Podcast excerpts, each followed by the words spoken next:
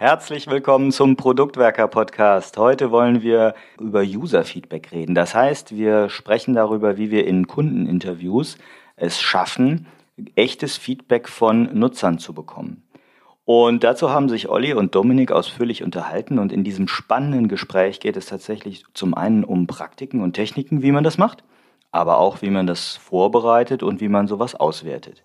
Insgesamt eine echt spannende Folge zum Thema User Feedback und Kundeninterviews. Viel Spaß!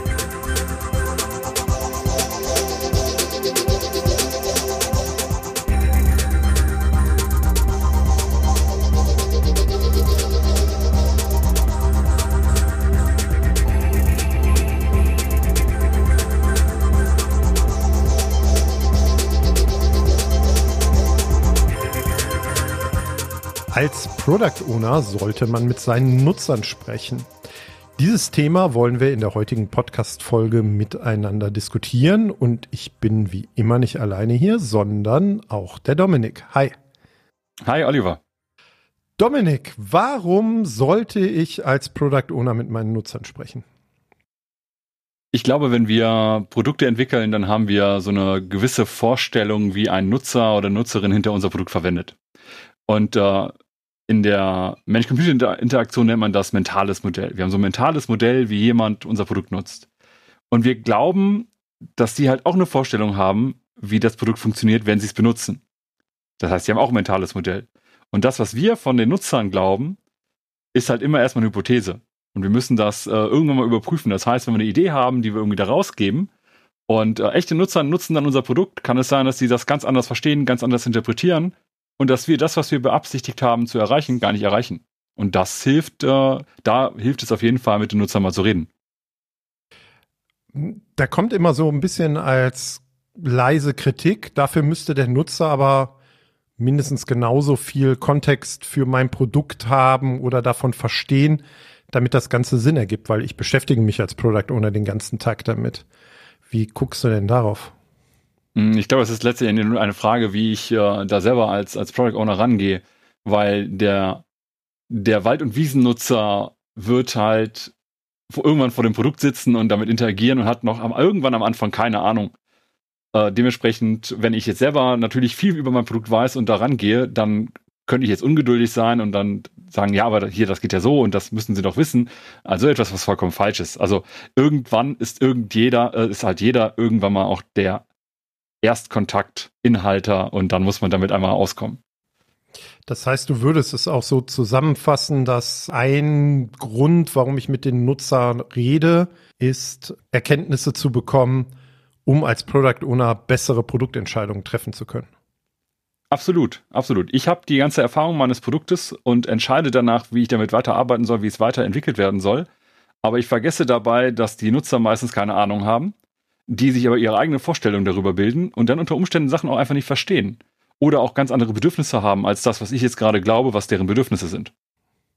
Das heißt, wir sind aber schon in einer Phase, wo ich als Product Owner eine konkrete Vorstellung davon habe, was ich als Produkt und auch als Produktfunktionalitäten entwickeln möchte. Also eigentlich schon fast auch in so einer Delivery-Phase, wo ich gucke, ob die Features, die ich mir so ausgedacht habe, tatsächlich auch das sind, was der Kunde irgendwie braucht. Also du kannst mit dem Nutzer natürlich sowohl in Discovery als auch in Delivery reden. Also das geht natürlich was wir ganz oft irgendwie sehen oder was ich auch ganz oft mitbekomme und auch selber tatsächlich mehr mache, ist mit Leuten sprechen, während wir in so einer Art Delivery-Phase sind, wo wir halt eine Vorstellung haben, was funktionieren könnte, manchmal auch nur eine Hypothese, dass man Prototypen baut, indem man vertesten will und da mal eine Meinung zu haben will, aber schon so, dass man eine Vorstellung hat, wo soll es eigentlich hin, was soll die Lösung sein. Du kannst natürlich auch Interviews und Gespräche führen, wenn du noch gar keine Ahnung hast, was es sein kann wo du vielleicht sogar noch nicht mal weißt, wird es eine digitale Lösung oder wird es irgendwie ein Prozess oder eine Dienstleistung. Aber das wäre dann ein bisschen was anderes. Lass uns heute ruhig mal eher darauf fokussieren, dass wir so die Delivery-Phase, wo wir irgendwie ein Konzept haben, wo wir schon Software haben, vielleicht sogar schon fertiges Produkt haben und dann mit Nutzern reden wollen. Was würdest du denn Product Ownern empfehlen, mit welcher Einstellung sie so an diese Aufgabe mit Nutzern zu reden herangehen? ich hatte es eben schon so ein bisschen angedeutet. Ne? Du kannst bei so Gesprächen mit Nutzern halt, äh, du bist halt der Wissensträger in vielen Bereichen, zumindest was das Produkt angeht. Der Nutzer hat meistens weniger Ahnung von deinem Produkt. Das musst du an irgendeiner Art und Stelle auch erstmal akzeptieren. Das heißt, wir haben selber so als, als Interviewer eigentlich mehr so eine Lehrlingsposition, die wir einnehmen sollten, so vom Kopf her. Ne, wir versuchen zu verstehen, wie der Nutzer unser eigenes Produkt nutzt. Vielleicht fragen wir sogar nach, wie man bestimmte Sachen machen kann oder ähnliches, obwohl wir es natürlich vollkommen wissen. Aber wir wissen nicht, wie der Nutzer da jetzt selber rangeht, welche Gedankenprozesse passieren, äh, welche Klickwege oder irgendetwas könnte jetzt da daraus resultieren. Und das zu beobachten, da ist mir so eine innere Haltung eines Lehrlings, glaube ich, sehr hilfreich. Finde ich ganz schön, das so zu benennen, weil das heißt ja, ich erhoffe mir, dass Neues aus diesem Gespräch oder aus dem Interview mit dem Nutzer tatsächlich herauskommt und ich dann nochmal andere Sachen, die ich in meinem Kopf habe, hinterfragen kann. Fangen wir aber mal ganz vorne an. Wie komme ich eigentlich an Interviewpartner oder wie finde ich eigentlich Nutzer, wie gewinne ich Nutzer, mit denen ich mich unterhalten kann? Da gibt's verschiedene Möglichkeiten, die du jetzt nutzen kannst, was ja, glaube ich, auch vollkommen klar ist. Es gibt Unternehmen, die haben, die haben äh, eigene Labore, die haben äh, Dienstleister, die unterstützen sie beim Rekrutieren, wenn es darum geht, jetzt irgendwie Leute anzuschreiben. Ich habe gute Erfahrungen damit gemacht, dass man einfach mal seine eigenen Nutzer anschreibt. Wenn man denn seine Nutzer kennt, das ist ja nochmal eine Voraussetzung. Ich habe Box-Software gemacht, äh, da wird die Box-Software halt wirklich in der Box im äh, Markt irgendwie verkauft, Mediamarkt, Saturn etc. Und da hast du keinen Kontakt unbedingt zu den Nutzern dann musst du natürlich da irgendwie erstmal ein Panel aufbauen, auf das du zurückgreifen kannst. Aber viele Product Owner haben mittlerweile ja irgendwo mal eine App oder eine Web-Applikation, irgendwas in dieser Richtung oder auch Inhouse-Software, die man baut, wo man irgendwie einen Kontakt zu seinen Nutzern aufbauen kann. Und äh, das kann dann zum Beispiel über eine On-Site-Befragung passieren, dass man bei einer Web-Applikation oder bei einer App irgendwann mal was aufpoppt und dann äh, auch sagt, ey, es gibt hier Möglichkeiten mitzuwirken, mitzuarbeiten, vielleicht auch mit einer kleinen Entschädigung, keine Ahnung, irgendwas in der Richtung. Und äh, so Leute zu rekrutieren, oder du baust dir ein, ein äh, wenn du regional das enger haben willst und die Leute halt auch in Persona treffen willst, gerade in, in Vor- oder nach Corona-Zeiten, dann kannst du auch sagen, ich guck mal, welche Nutzer habe ich denn eigentlich gerade hier auf meiner Plattform, die, ich sag mal, so in 30 Kilometer Umfeld von uns, von unserem Standort wohnen und schreib die vielleicht sogar explizit an und sage denen hier, pass auf, es gibt eine Unkostenpauschale. Kann, das können schon mal 25, 35 Euro sein, muss nicht viel sein. Ja, wenn die da hinter zwei Stunden bei dir äh, sitzen, ist das kein guter Verdienst. Aber dass du schon sagen kannst, ey, wir schätzen deine Zeit und wir geben dir die Möglichkeit mitzuwirken und wir brauchen deine Hilfe.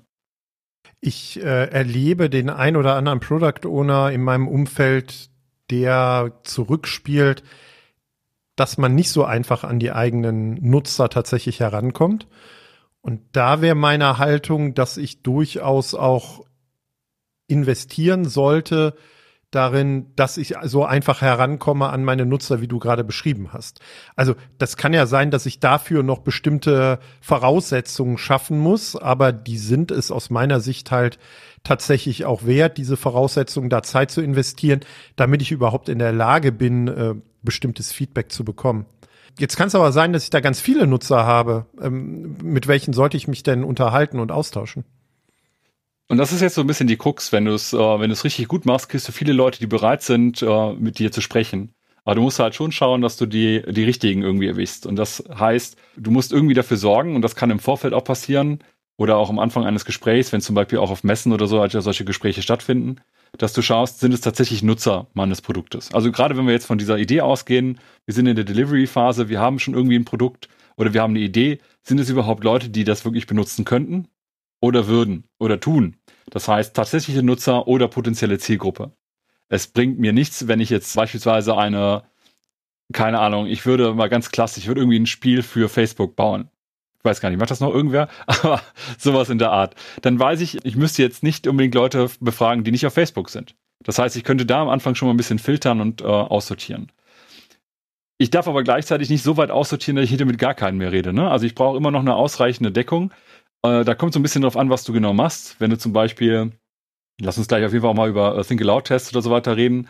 Da brauchst du schon äh, gerne mal am Anfang fünf Leute, mit denen du dann Sachen machst, um dann die Erkenntnisse, die du hast, umzusetzen und danach weitere fünf Leute zum weiteren Testen. Also immer weiter zum auch, äh, Sprechen und so weiter. Von daher, ich denke, es ist ganz gut, wenn man das erstmal am Anfang auf fünf Leute reduziert, mit denen man da sprechen kann und dann auch erstmal schaut, dass man die Erkenntnisse umsetzt. Wobei ich auch da nochmal ergänzen würde, dass ich glaube, dass es auch sinnvoll ist, mit Menschen zu reden, die nicht Nutzer sind. Die sind natürlich auch dann wesentlich schwieriger, an die heranzukommen, die aber vielleicht irgendein Konkurrenzprodukt nutzen oder so. Also wenn ich da eine neue Idee habe, ein Feature, wovon ich glaube, dass das so relevant ist, dass ich neue Nutzer vielleicht auch von einem Konkurrenten gewinnen könnte, dass man sich nicht nur in der eigenen Blase tatsächlich dreht und mit den Leuten unterhält, die eh schon da sind. Also ich glaube, man muss so ein bisschen die Aufgabenstellung klären, was muss ich denn versuchen herauszufinden und was ist das Ziel, was ich tatsächlich dann verfolge. Du hast gerade schon angefangen, eine Möglichkeit, wie man denn miteinander spricht oder redet oder so eine Art Nutzergespräch gestaltet, äh, mit dem Think Aloud Test reingeworfen. Was siehst du denn so generell für Optionen, so ein Gespräch zu gestalten?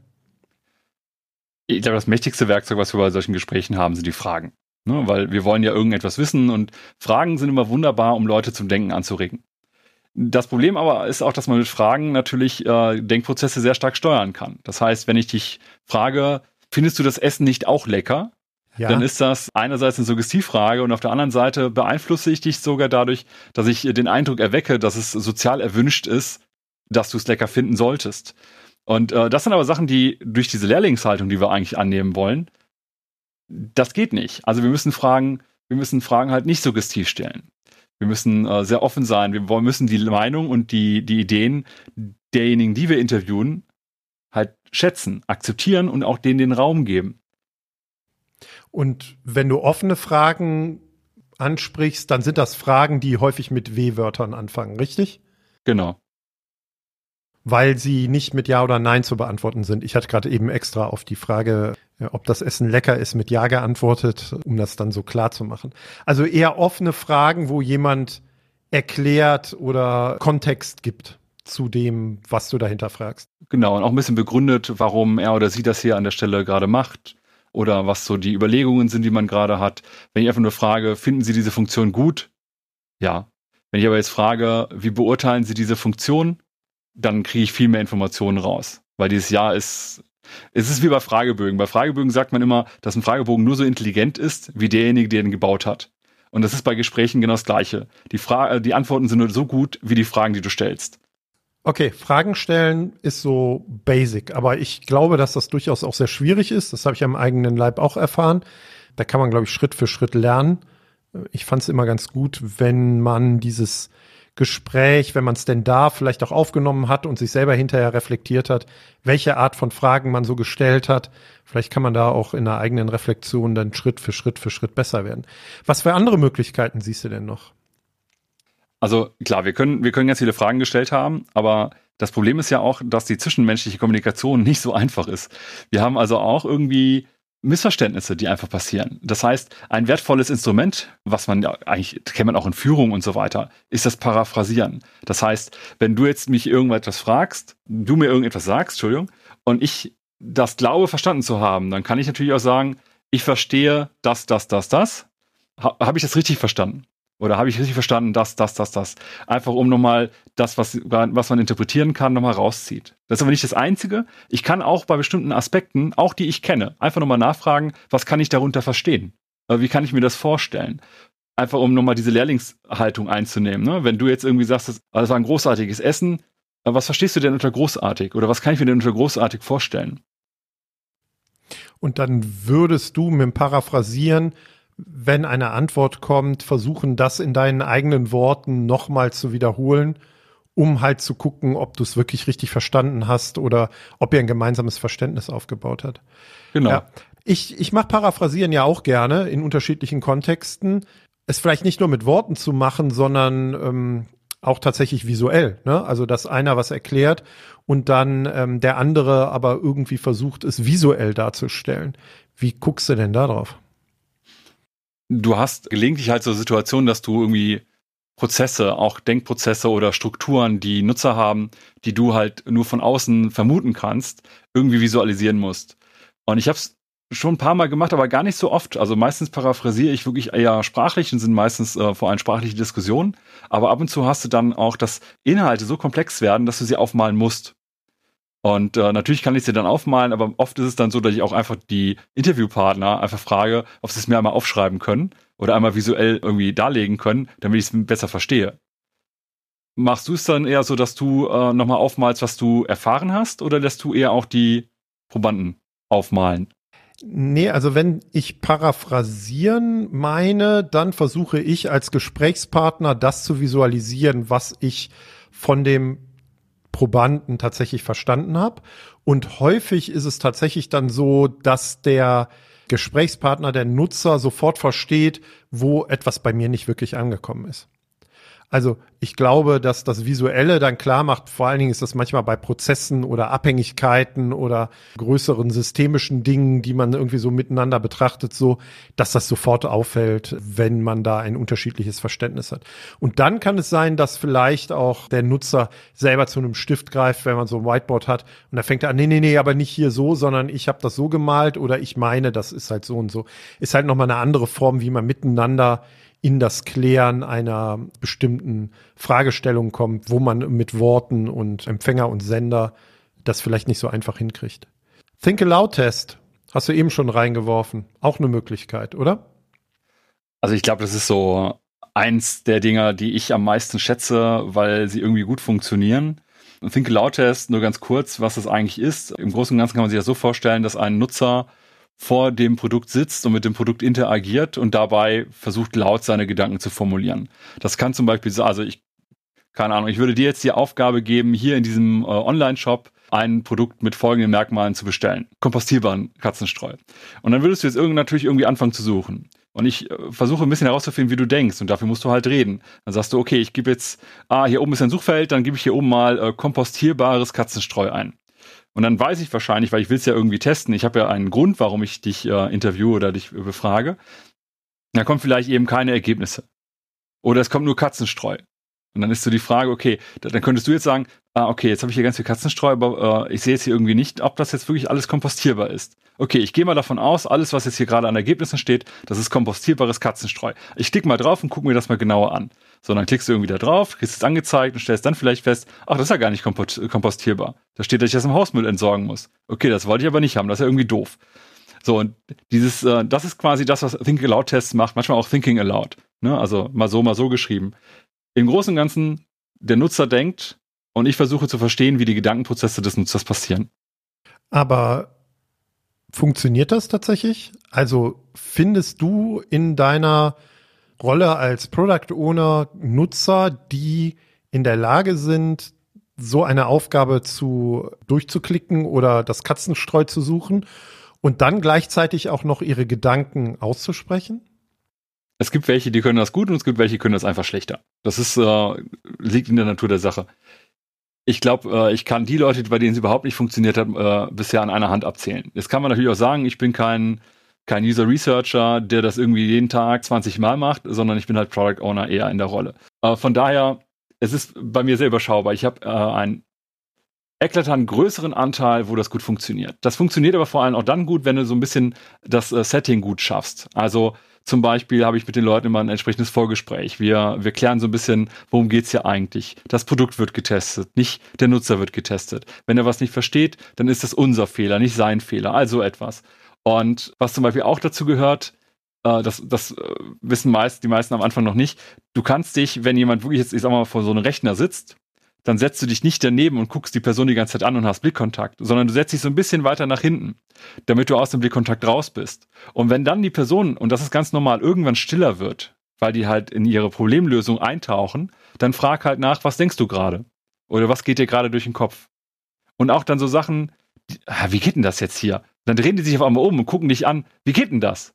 Ich so, was glaubst du denn? Oder was vermutest du? Wie kann das denn funktionieren? Also nicht so sehr, ich äh, erkläre dir das jetzt selber, sondern versuche herauszufinden, was du denn, wenn du es jetzt selber machen musst, äh, was du dabei denkst. Und das funktioniert bei sehr vielen. Also so kleine Impulse geben, wenn du das Gefühl hast, dass der Nutzer selber nicht so sehr ans Teilen seiner Gedanken selber kommt, um ihn da so ein bisschen zu motivieren. Ja, habe ich verstanden. Du hast aber gerade einen anderen wichtigen Punkt auch noch so nebenbei angesprochen. Das war eigentlich ein Umfeld, ein Gesprächsumfeld und einen gewissen Kontext schaffen. Ne?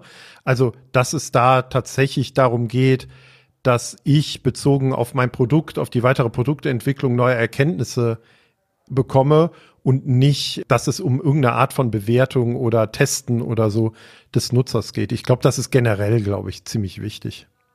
Klar, also das ist so ein bisschen das Setting, mit dem ich da reingehe, mit dem auch äh, jeder Proband dann halt irgendwie vom eigenen Mindset her gesettet sein soll. Einfach, ne, ich bin hier nicht irgendwie in einer Prüfungssituation, sondern äh, dadurch, dass ich einfach Sachen ausprobiere und auch nicht verstehe, äh, helfe ich den anderen überhaupt erst irgendwie was zu schaffen.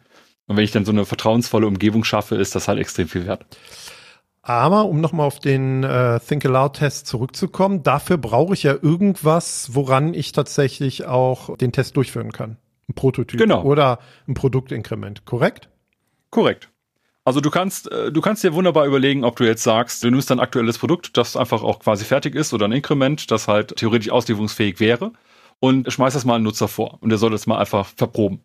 Du kannst aber genauso gut sagen, du baust dir einen interaktiven Prototypen und es geht sogar so weit, dass du auch so einen Think Aloud Test machen kannst mit einem Papierprototypen wo halt noch nichts vernünftig funktioniert, wo du immer wieder Papierschnipsel vorne hinlegst. Auch das habe ich gemacht. Das funktionierte bei mir sogar schon gut mit äh, wichtigen Stakeholdern, Geschäftsführern, Bereichsleitern etc. im eigenen Unternehmen, die ich dann auch meine Ideen habe einfach testen lassen, wenn ich dann halt Lösungsideen erstmal vorher hatte. Gibt es denn irgendeine Situation, wo ich so einen äh, Think Aloud Test vielleicht nicht machen sollte? Also der lohnt sich auf jeden Fall nicht, wenn du nicht das Setting dafür aufbauen kannst. Es gibt nämlich also es gibt Produkte, die sehr, sehr spezielle Nutzungskontexte haben. Ich sag mal ein Lawinen-Suchassistent, wo es darum geht, dass du halt unter hohen Stress arbeitest. Natürlich kannst du da einen Think Aloud-Test machen und sagen, hier ist ein Gerät und das zeigt dir jetzt irgendwie an, wo jemand verschüttet ist und versuch das mal irgendwie zu bedienen. Aber du wirst halt in der Situation, in der du dann testest, niemals diese Stresssituation abbilden können, die du in der, äh, im tatsächlichen Leben hättest. Was nicht heißt, dass du es nicht machen sollst, aber du hast halt da einfach eine Einschränkung, die du kennen solltest, wo du weißt, unter Stress kann es nochmal ganz anders sein. Du kannst versuchen, diesen Stress irgendwie alternativ aufzuzeigen, indem du zum Beispiel sagst, du hast jetzt fünf Sekunden oder du erzeugst ganz viel Lärm drumherum und Ablenkung. Aber das ist nicht unbedingt das Gleiche. Ne? Das ist so dieser Kontext der Nutzung. Wenn du, sobald du den extrem schwer irgendwie nachbilden kannst, werden auch Think Aloud Tests immer schwieriger. Ist dieses, du hast fünf Sekunden, ist das der sogenannte 5-Sekunden-Test? Der 5-Sekunden-Test ist nochmal was anderes. Beim 5-Sekunden-Test zeigst du klassischerweise Websites, aber es geht mit jeder Interaktionsfläche, zeigst du dem Nutzer fünf Sekunden lang das, womit er interagieren kann, gerade so eine Nutzeroberfläche, und nimmst die danach weg. Es wird nicht interagiert, sondern nimmst sie halt, ja, fünf Sekunden, Startseite, keine Ahnung, Webshop, und dann nimmst du die weg. Und dann fragst du ähm, gerne zu bestimmten Themen, was hast du gesehen? Oder ich mache das gerne, was war das Produkt, das vorne im Hauptgrund stand? Wird das überhaupt gesehen? Wird das richtig eingestuft? Wird die Marketingaktion überhaupt erkannt? Aber auch so etwas wie, wie beurteilst du diese Seite bezüglich Sicherheit? Also im Sinne von äh, empfundener Sicherheit. Ich habe auch schon mal Sachen gehabt, wo ich gefragt habe, war da ein Cookie-Banner abgebildet? Und die Leute gesagt haben, nö. Aber der war halt oben ganz groß fett zu sehen, weil er schon ausgeblendet worden ist. Also so ein bisschen mehr die, die Wahrnehmung nochmal zu reflektieren. Das ist so leicht was anderes, aber auch sehr wertvoll bei Fragen. Okay, jetzt haben wir uns viel über das Interview, das Gespräch, den Austausch mit dem, mit dem Nutzer tatsächlich unterhalten. Solche Gespräche mit dem Nutzer muss man auch irgendwie vorbereiten und nachbereiten. Wie bereitest du denn so ein Gespräch vor? Ich schreibe für Interviews immer einen Interviewleitfaden. Und der Interviewleitfaden, also wenn ich ihn für mich mache, dann überlege ich mir tatsächlich, welche Fragen will ich eigentlich beantwortet haben? Also was soll mir dieses Interview, diese Gespräche eigentlich bringen? Und versuche dann Fragen zu formulieren, die genau in diese Richtung reinschlagen. Und die formuliere ich dann auf dem Papier tatsächlich genauso, wie ich sie normalerweise spreche. Die sollen mir, also ich muss die hinter nicht vorlesen, aber äh, die sollen mir hinter als, ähm, als Anker dienen, damit ich das Gespräch von mehreren Leuten immer gleich strukturiere. Und die sind natürlich dann auch bewusst offen formuliert, aber ich kann dann immer sagen, okay, am Anfang frage ich folgende Frage, dann kommt folgende Frage, kommt folgende Frage. Und ich vergesse keine Frage, weil ich sie vorher aufgeschrieben habe. Und die sind so formuliert, dass jemand anders nochmal drüber gucken konnte, ob sie denn auch eben entsprechend offen formuliert sind, keine äh, hypothetischen Fragen sind, eben nicht suggestiv sind, also etwas. Ne? Also nicht zu sehr einschränken und auch in die richtige Ecke zielen. Das heißt, gerade wenn ich ein Team habe, mit UX dann zusammenarbeite oder ähnliches, dann sprechen wir uns ab. Mehr Leute denken in der Summe da dann doch ein bisschen besser. Und dann kann ich das in jedem äh, Interview mitnehmen und das quasi abarbeiten. Wie flexibel bist du denn, wenn auf einmal dann doch ein völlig überraschendes neues Thema kommt, was aber verspricht, neue Erkenntnisse zu generieren. Also du hast das gerade eben so formuliert mit, ja, ich arbeite diesen Leitfaden so ein bisschen ab, ja, um ein Ziel zu verfolgen. Aber die Frage ist, wie viel Flexibilität gibst du dir da tatsächlich? Also die Leitfadenstruktur, die ich meine, das nennt man übrigens halb standardisiert, ne? Also weil da immer noch viel Luft ist. Und wenn wir beide jetzt ein Interview führen würden und ich würde dich interviewen und jetzt lässt du irgendwas fallen, was mega spannend ist, ich würde auch Sachen nochmal nachfragen, die nicht in meinen Interviewleitfaden drinstehen. Aber es ist auch erlaubt, wenn ich wenn du in eine Richtung rennst, die gar nicht vorgesehen war, die ich aber als wertvoll und relevant erachte, dass ich da weiter nachfrage. Das könnte dazu führen, dass ich nach unserem Interview den Interviewleitfaden nochmal anpasse und auch zukünftige Interviews in diese Richtung äh, nochmal etwas nachhake, um zu verstehen, ist das jetzt so ein Oliver-Thema oder ist das jetzt so ein universelles Thema, das unsere Nutzer generell interessiert? Und was machst du danach? Jetzt hast du dieses Gespräch geführt, auch vielleicht anhand eines Leitfadens, Fragen, die du dir überlegt hast. Was passiert im Anschluss? Ja, wir müssen jetzt so ein bisschen aufpassen, weil wir die, die Methodiken gerade ein bisschen vermischen. Also beim Think Aloud Test habe ich am Ende eigentlich sowas wie ein, ich sag mal so einen Prüfbericht, den ich schreibe wo ich sagen kann, okay, an den Stellen hat der Nutzer Folgendes formuliert, folgende Bedürfnisse äh, geäußert und so weiter, um die Sachen einfach zu. Aber ich habe schon, ich sag mal, einen Prüfbericht. Bei einem reinen Interview, wo wir nur ein Interview über das Produkt führen, ohne die Nutzung mit Think Aloud und so weiter zu beobachten, dann muss ich dir, das muss ich danach codieren. Das äh, klingt jetzt erstmal ganz, ganz aufwendig, ist es nicht unbedingt. Wenn man es wissenschaftlich macht, ist es natürlich was aufwendiger. Aber dass ich mir bei den Antworten überlege, wo sind so die Marker, die für mein Produkt gerade relevant sind? Also sprich, wo sind Inhalte, die gesagt werden, die besonders spannend sind? Wenn man es ganz sauber macht, dann äh, tippt man das ganze Gespräch mal ab und äh, du kannst dir das vorstellen wie mit einem Textmarker. Du nimmst irgendwie gelb alles zu einem bestimmten Thema, grün alles ein anderes Thema. Sachen können auch gelb und grün sein. Das ist natürlich auch ein bisschen Aufwand. Wenn du den Aufwand scheust oder gerade nicht leisten kannst, kannst du das auch so ein Gespräch einfach auch aufnehmen und äh, mit ein bisschen Übung auch mit doppelter Geschwindigkeit oder anderthalbfacher Geschwindigkeit einfach hören und dabei rausschreiben, was so die wichtigen Punkte sind, die ein Nutzer irgendwie wahrnimmt oder geäußert hat. Und das wiederum kannst du dann auch in so eine Art Prüfbericht reinpacken. Wenn du es denn für jemand anders machst, wenn du es als Product Owner selber machst und nur für dich selber brauchst, musst du jetzt keinen Bericht schreiben, aber du musst schon irgendwie deine Erkenntnisse strukturieren. Was waren denn die Situationen jetzt auch mal praktisch nochmal, wo du das Gefühl hattest, das hatte, hat mir die, die besten Erkenntnisse, diese, dieses Gespräch mit einem Nutzer wirklich so die besten Erkenntnisse geliefert? Ich hatte mal eine Situation, da ging es um Vereinsmanagement-Software. Und wenn du dann so einen Moment hast, wo jemand davor sitzt und an dem, was du dir gerade irgendwie toll überlegt hast, erstmal vollkommen scheitert. Also, ne, nicht die Person scheitert, sondern mein Konzept gerade vollkommen scheitert, das ist auf der einen Seite erstmal extrem negativ und frustrierend. Auf der anderen Seite denke ich mir aber, gut, dass es jetzt hier gerade irgendwie passiert. Und wenn das dann auch noch bei den zwei, drei Leuten danach auch noch passiert, was es dann tat, dann ist es eine geile Erkenntnis, weil ich dann wusste, okay, ich kann mein Produkt nochmal verbessern, bevor ich es rausschmeiße in den Markt. Und das war Box-Software. Also wenn die draußen gewesen wäre, hätten die Leute sich ein Update ziehen können, aber das macht nicht jeder. Dann wäre halt äh, das Nutzungserlebnis erstmal gelinde gesagt für den Arsch gewesen. Also je mehr man das framed oder äh, was ja auch, glaube ich, viele falsch machen, je mehr man irgendwie seine eigenen Gedanken oder Ideen tatsächlich verkaufen will und einfach nur eine Bestätigung haben will oder je unsicher sich jemand da fühlt und denkt, dass er da irgendwie getestet wird, desto weniger wertvoll waren zumindest in meinem Kontext häufig so diese Gespräche mit einem Nutzer. Ja, und dann finde ich es auch immer ganz wertvoll. Ne? Ich habe ja, wir haben ja schon mehrfach gesagt, äh, diesen, dieses Mindset des Lehrlings wenn man merkt, und da muss man auch ganz ehrlich mit sich selber sein, wenn man merkt, das kann man nicht so gut, wenn man vielleicht auch eher darin gewöhnt ist, Divisionen zu verkaufen und zu vermitteln und Leute auch eher vom Produkt zu begeistern, was ja auch ein wichtiger Skill ist, dann kann man das auch durchaus andere Leute machen lassen. Ich meine, dafür gibt es ganz viele UXler, die das gut können, User Researcher, Psychologen und alles. Also man kann sich auch Dienstleister einkaufen, die genau so etwas machen, die dann eben auch un unvoreingenommen daran gehen können. Erkenne deine eigenen Grenzen. Das ist immer ein guter Punkt, glaube ich. Ja. Äh, manche Dinge kann man besser, manche Dinge kann man schlechter. Ich habe schon wieder ganz viel gelernt. Hast du denn noch irgendwelche Dinge, die du zu diesem Thema unbedingt loswerden möchtest? Das Wichtigste, was mir am Anfang am meisten schwer gefallen ist, ist tatsächlich, haltet Pausen aus. Es wird einfach Momente geben, wo jemand gerade denken muss. Und wenn man die ganze Zeit redet und man das, ich als Person, ich als Mensch, ich neige dazu, viel zu reden. Ich habe auch echtes Problem, manchmal diese Pausen auszuhalten. Die sind aber wertvoll. Lasst lieber den Nutzer nochmal zu Wort kommen. Und erklärt auch eure Sachen nicht zu früh. Auch das, dazu neige ich immer immens. Ja, wenn jemand was nicht versteht, habe ich direkt den Impuls, es zu erklären, weil ich gerne Sachen erkläre. Das ist aber falsch. Ich will ja nicht Sachen erklären. Ich will ja verstehen, wie jemand anders Sachen wahrnimmt. Und das bedeutet auch, dass ich dann auch akzeptiere, dass da einfach was ist und nicht sofort anfange, mich irgendwie zu entschuldigen. Also vielleicht ist so mein Tipp, den ich mitgeben möchte, halte Pausen aus, erkläre Sachen nicht zu früh und du brauchst dich nicht zu entschuldigen, sondern eher zu bedanken. Finde ich super.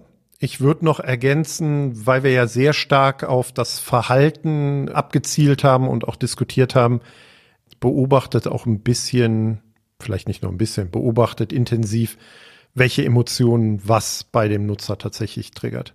Also manchmal ist es ja noch nicht mal das, was ich spreche oder was ich tue, sondern einfach, was ich an Emotionen sehe. Und das ist, glaube ich, auch eine extrem gute Quelle, ein extrem guter Punkt zu gucken und zu bewerten, ob das gut oder schlecht ist oder ob ich weiter in diese Richtung laufen will mit meinem eigenen Produkt. Also die Emotionen nicht außen vor zu lassen. Gut, Dominik. Ich merke schon, wir müssen dieses Thema auch sehr wahrscheinlich nochmal vertiefen. Vielleicht auch dann eher so ein bisschen in die Richtung von Product Discovery zu gucken, weil ich glaube, da gibt es auch durchaus nochmal ein paar Besonderheiten. Ich danke dir recht herzlich. Sehr gerne. Und ich hoffe, dass auch ihr das ein oder andere mitgenommen habt und ich kann euch nur motivieren, unterhaltet euch häufiger mit euren Nutzern.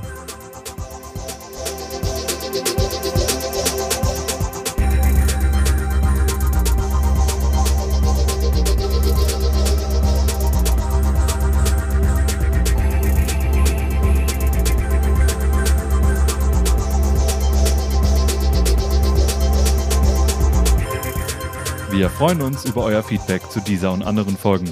Ihr findet uns im Netz unter produktwerker.de oder bei Twitter unter dem Namen Produktwerker.